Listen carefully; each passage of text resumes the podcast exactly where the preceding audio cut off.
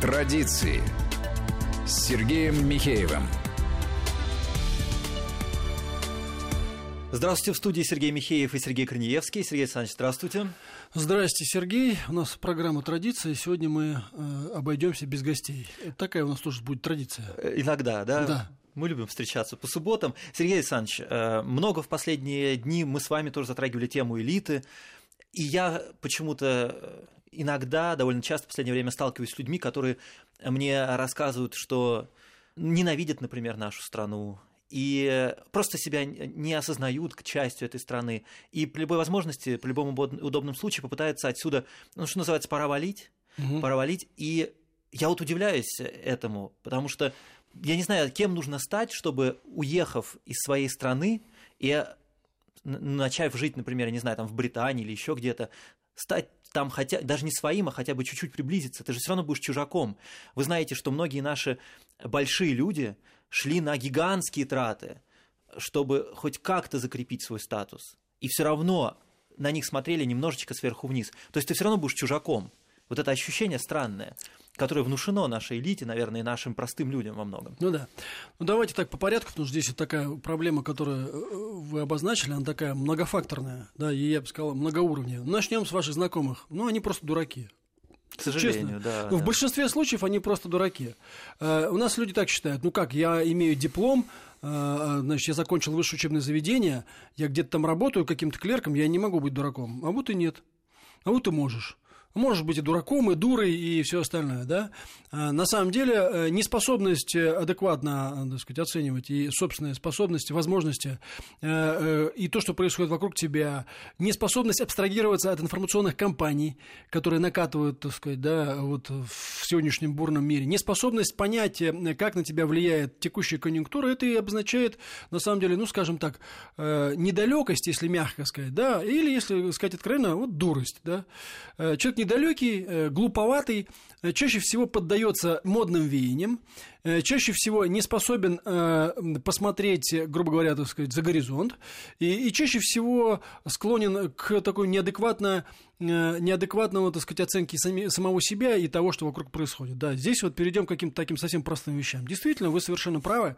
На самом деле, надеяться на то, что вот я, смотрите, предал собственную родину и приехал к вам, потому что я считаю, что у вас здесь лучше, вы на самом деле центр мира, и поэтому давайте вы меня тоже интегрируете, я тоже хочу быть частью там вас, вашей элиты, но это вот э, иначе как глупостью детской такой, причем не назовешь. Знаете, вроде того, что в 90-е годы было вот очень популярно э, у наших э, дурочек, тоже будем называть их своими именами, искать себе иностранных мужей. И было это абсолютное поветрие и какое-то вот глубочайшее убеждение. Я сам по молодости с этим встречался, с такими, так сказать... American Boy, уеду с тобой. Да, да, American Boy, уеду с тобой, да. да. Вот. Я сам таких встречал немало. А, они совершенно вот вот такими глазами по 5 копеек говорили, что все, здесь жизни нет, здесь невозможно. Все мужики э, просто полное барахло, а вот если иностранного мужа, почему вообще все равно какого, лишь бы он был иностранцем. это все. Это счастливый билет. Это просто вот счастье. Ну, посмотрите на многих из них, как у них сложилась жизнь. Многих, для многих это закончилось просто трагедией. Да? А для большинства, э, ну, достаточно жалким, я бы так сказал, э, в общем, ничем не примечательным существованием.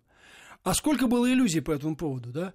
Я этот пример привожу как крайний, да, как вот так вот просто, ну, с точки зрения обывателя достаточно понятный. Это первое. Второе. Огромное количество людей, которые уехали туда, э, на самом деле не смогли себе найти применение по профессии. Ну, например, вспомните довольно большое э, число советских артистов, которые здесь, в Советском Союзе, были звездами, а там они в лучшем случае исполняли э, э, куплеты в ресторанах э, э, для иммигрантов на Брайтон-Бич – это в лучшем случае. А в худшем они просто полностью там потерялись. Это очень большое падение статуса, да, конечно. Да. Полностью там потерялись. Их иллюзии по поводу того, что они э, будут э, нужны в Голливуде или еще где-нибудь, были разрушены э, и разбиты в пух и прах.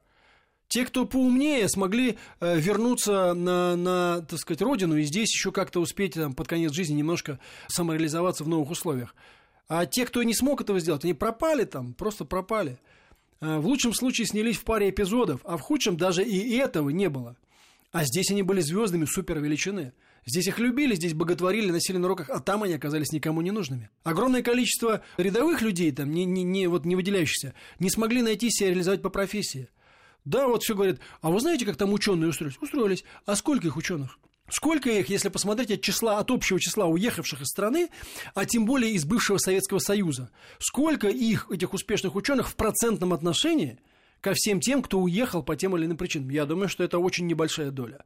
Очень небольшая доля тех, кто действительно был востребован здесь, вот, но а, в условиях перестройки, а затем распада 90-х оказался неудел и уехал туда, иногда добровольно, иногда вынужденно, а, вот, а, и они смогли себя там найти. Да, такие люди есть, да, их количество исчисляется сотнями, но количество уехавших, уехавших исчисляется миллионами.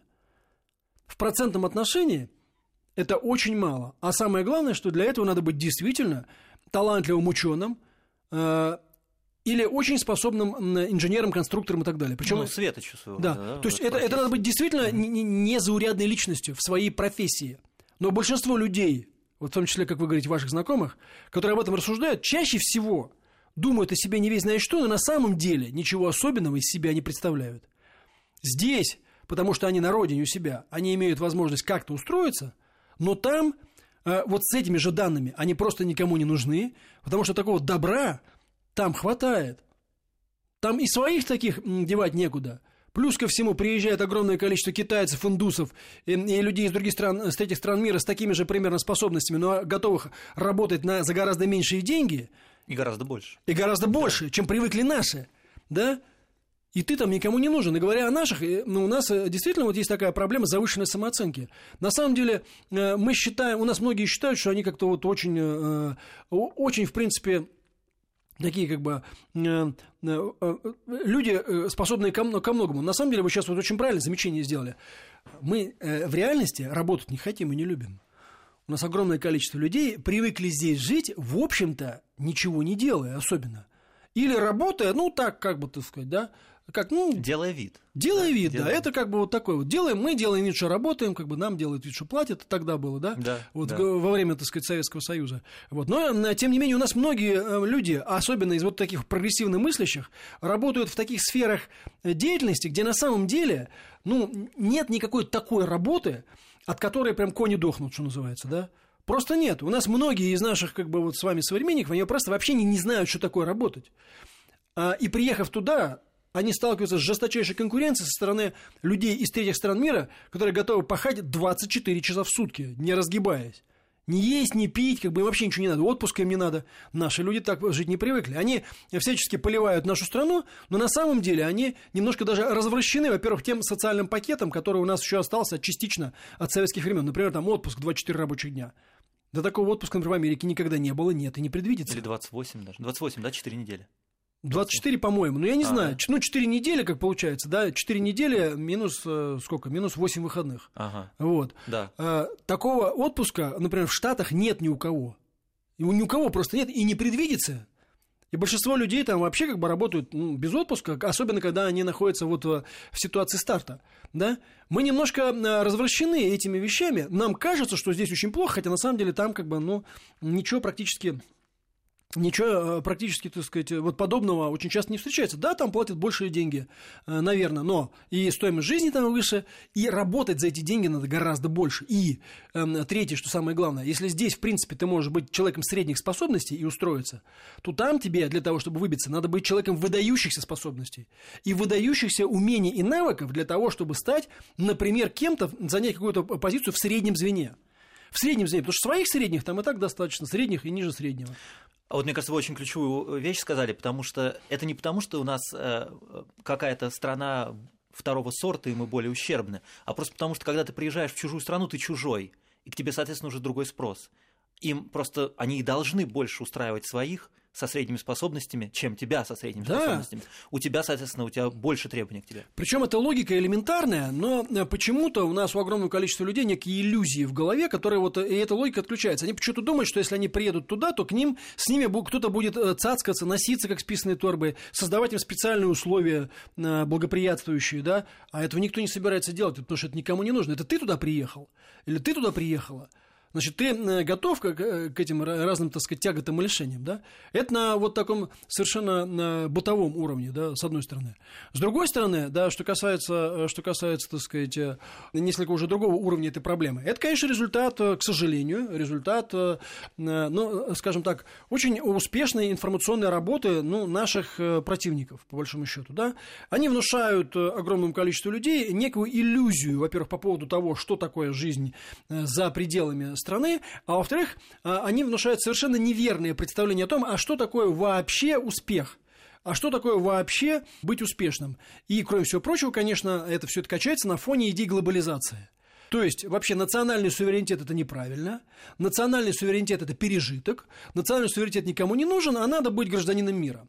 Интересно, что параллельно с этим, как бы, да, у себя, например, в Штатах, они жестко поддерживают американскую идентичность. Они жестко и иногда абсолютно, ну, я, я, я бы сказал, даже так тупо поддерживают американский патриотизм. В Европе это менее распространено, но тем не менее в Европе строится европейская идентичность. Вот Евросоюз это да, а все остальное как бы да.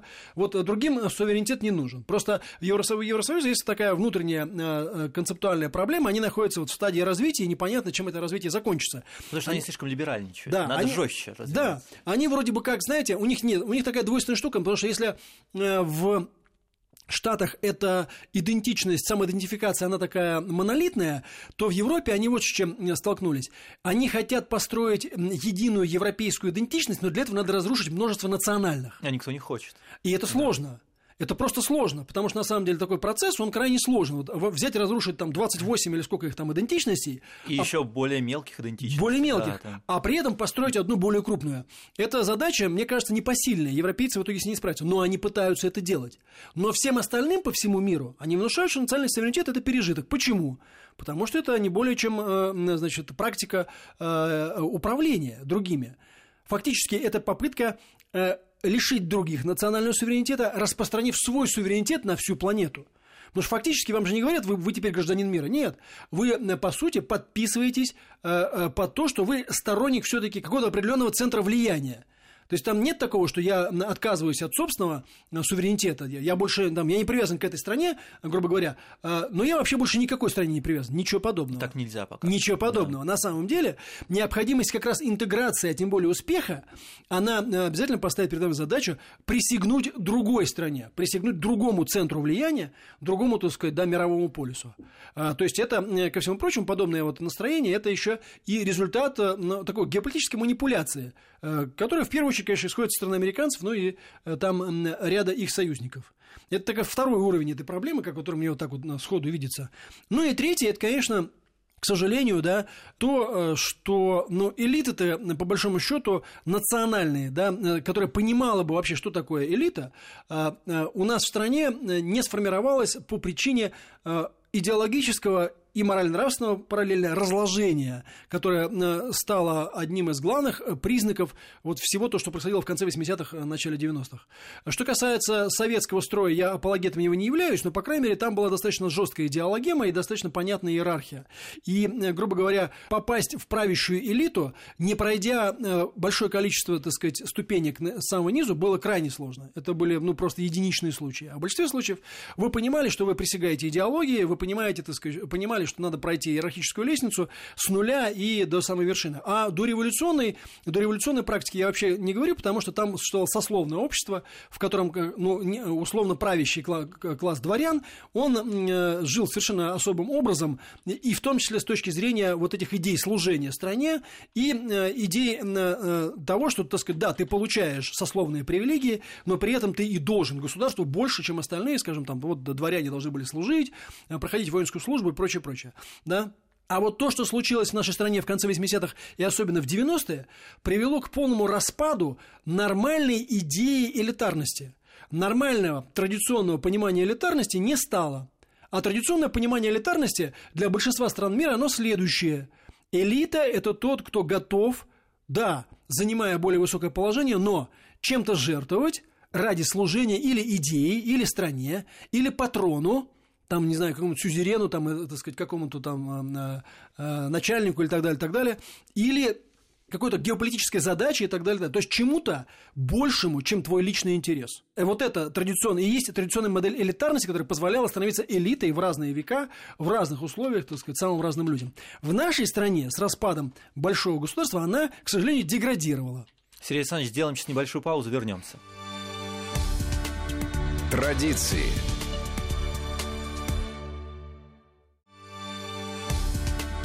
Традиции с Сергеем Михеевым.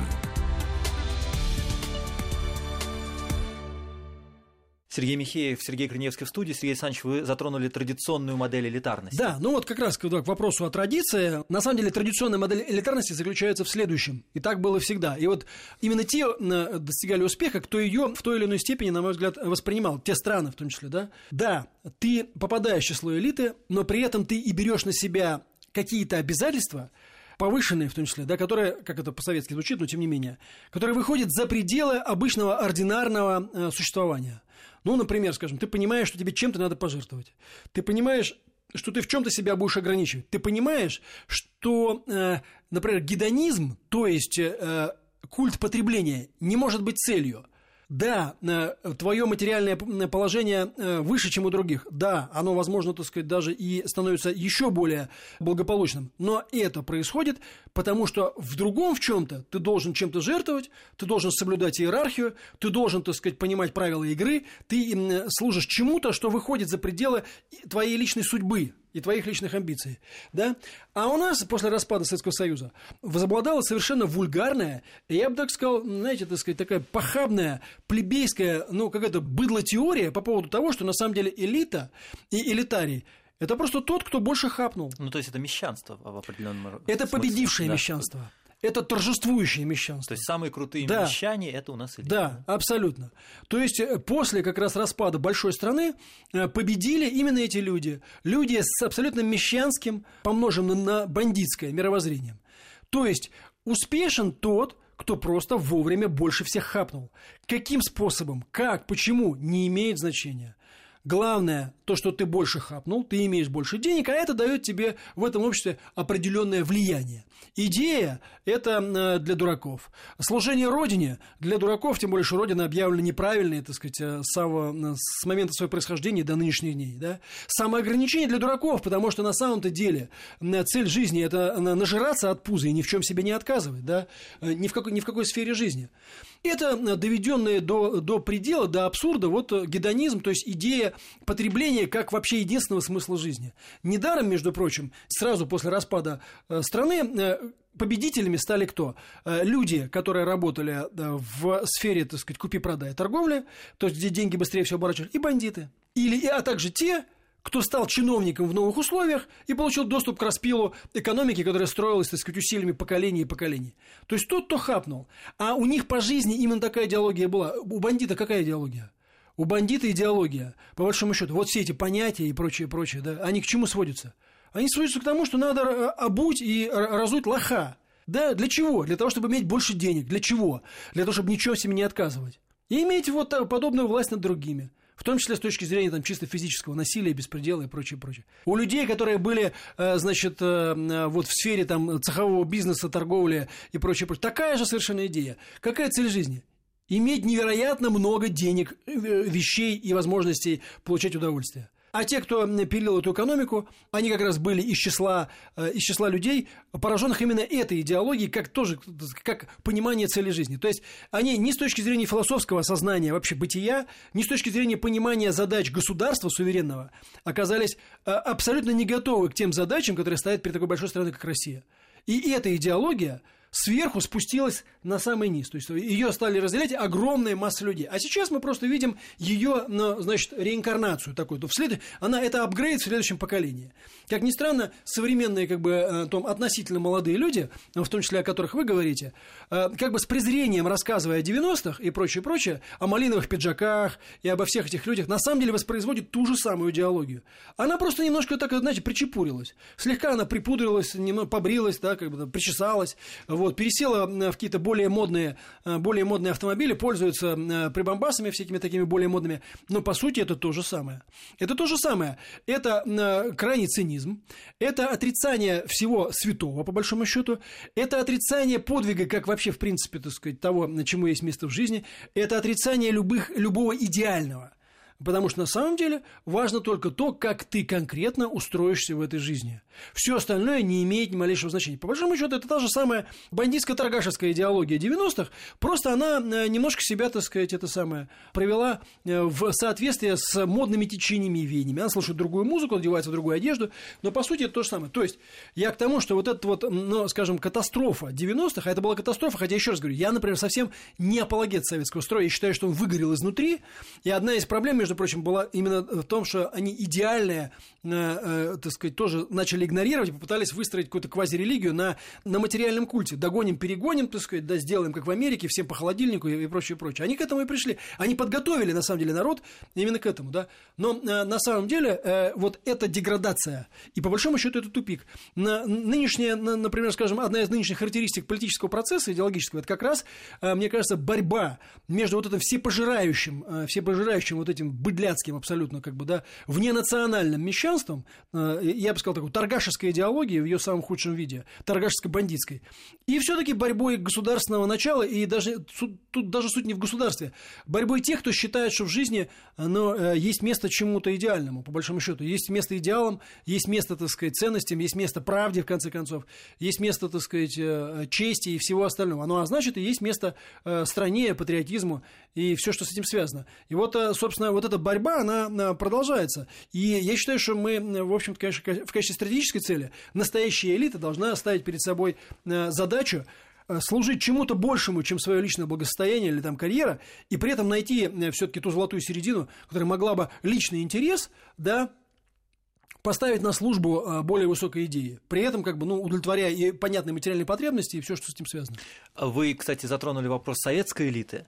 Но вот у меня ощущение, потому что я знаю, может быть, оно неправильное, сложилось, что советская элита была посильнее, чем, может быть, сейчас ориентирована на заграницу, на Запад. Считалось же самой элитной работой какая? Заграничная, чтобы был доступ к заграничным товарам, ко всему заграничному. Мне кажется, а, они настолько презирали советское, да, и свою страну, и свою родину. Я вот очень чувствую это. Я уже, я уже это упомянул. Э, я считаю, да, если да, немножко опять же в прошлое, я про это э, много рассуждаю там в нашей железной логике, вот мы об этом говорим. Я считаю, что советский проект, конечно, был грандиозным, но он идейно выгорел изнутри.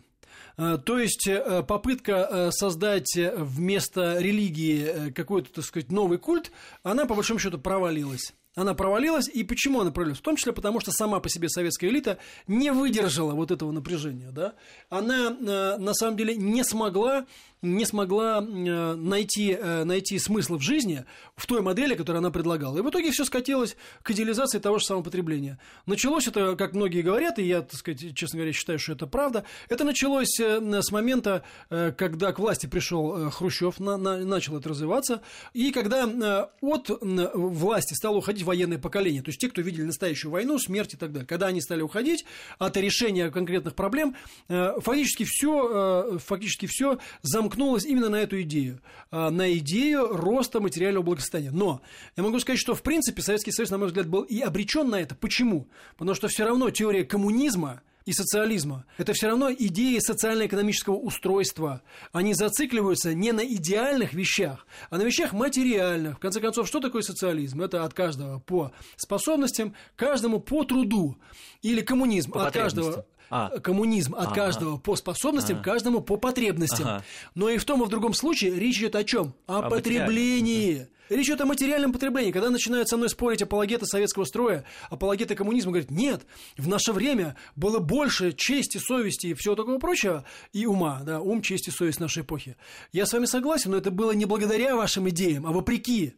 Вопреки, потому что душа требовала чего-то идеального – а если посмотреть теорию, то, например, у Карла Маркса с Фридрихом Энгельсом, да и даже у Владимира Ильича Ленина ничего такого про идеальное не было. У них все циклилось на средства производства, собственность, не собственность и э, обеспечение вот этих самых принципов, о которых я только что сказал. То есть в э, основе этой идеи была на самом деле идея построения рая на земле исключительно материальными средствами. Это потом уже стали подтягивать такие вещи, как там, э, вот нам часто говорят, а вы знаете, вот был такой моральный кодекс строителя коммунизма, а я хочу спросить, а когда он появился? А когда он появился, да? Тогда, когда его же не было у РСДРП, и Владимир Ильич Ленин не писал же про моральный кодекс строителей коммунизма, и Карл Маркс не писал про моральный кодекс. Да, они писали про возрастающее самосознание пролетариата, но что имелось в виду? А на самом деле он появился позже, когда стало ясно, что э, э, не хватает теории мировой революции, не хватает, э, значит, вот этой классики марксизма-ленинизма, не хватает для того, чтобы людей удерживать в рамках этой модели. У людей есть душа, на самом деле, настоящие материалисты, которыми себя числили э, как бы, многие большевики, революционеры и их последователи, а, они наличие души отрицают. А я лично считаю, что отрицать ее абсолютная глупость. У человека есть что-то, что просит чего-то большего, чем просто бесконечные разговоры про шмотки, деньги и прочее, прочее. Вот, между прочим, люди, вот, о которых вы, с которых мы начали да, обсуждать, мы их не осуждаем, мы просто обсуждаем явления, да, они в значительной степени действительно материалисты. Они материалисты, пожалуй, еще покруче революционеров. Потому что на самом деле, э, э, по большому счету, они, может быть, напрямую это не говорят, а некоторые говорят напрямую. Но они говорят, что душа химера. Не надо ничего. Достаточно удовлетворять конкретные материальные потребности. Ну и, кстати, это возможно, если уехать за границу и э, бросить, ну все, отказаться от своей родины, отречься, то, возможно, тебе будет, в принципе, как-то комфортно. Какое-то время. Но вот в плане моральном, мне кажется, все равно будет Какое-то время. зудить немного. Какое-то время. А почему будет? Потому что душа, э, э, душой наделен, так сказать, каждый человек, даже если он уверен, что душа – это химера. Так вот, на какое-то время вам этого хватит. Это, знаете, бывает как вот э, бытовой пример. Бывает э, так это с любой новой вещью. Вот вам штырилось в голову, что вам, значит, например, скажем, нужна машина или новая машина. И вы ходите, думаете, выбираете, какой-то момент у вас на это дело зациклены все, так сказать, все мысли ваши, э, значит, все помыслы об этом, тра-та-та-та-та. Вот вы ее накопили на нее, взяли деньги в кредит, купили ее. И какое-то какое время вы этим наслаждаетесь. Потом чувствуете, что не хватает этого. Все-таки этого слишком мало для того, чтобы чувствовать себя счастливым, гармоничным и так далее. В детстве, например, это бывает, знаете, вот особенно у детей, это бывает идея фикс по поводу какой-нибудь там «купи мне, мама, мобильный телефон». Или купи мне, мама, вот такие-то штаны, так сказать, или такую-то такую шмотку, или такие-то кроссовки, да? И кажется, это как ребенку, это же, понимаете, это признак незрелого сознания. Ребенку кажется, что если ему сейчас вот это купят, он будет абсолютно счастлив. И действительно, дня три он ходит абсолютно счастливый. Дня три, четыре. А потом что-то происходит. Оказывается, что этого мало. Это признак незрелости сознания. Но у нас многие вполне взрослые люди обладают вот таким вот абсолютно незрелым, ну, в лучшем случае, подростковым, а то и вообще абсолютно детским сознанием. Так вот, возвращаясь там к кодексу строителей коммунизма и прочее, все это появилось тогда, когда стало ясно, что не хватает, категорически не хватает вот этих, э, вот этих вещей для идеального э, целеполагания. Война случилась. Война заставила всех мобилизоваться, и там мы увидели, на самом деле, подвиг, там мы увидели самопожертвование, там мы увидели все то, что на самом деле как раз вот э, коррелируется с религиозными постулатами. Да?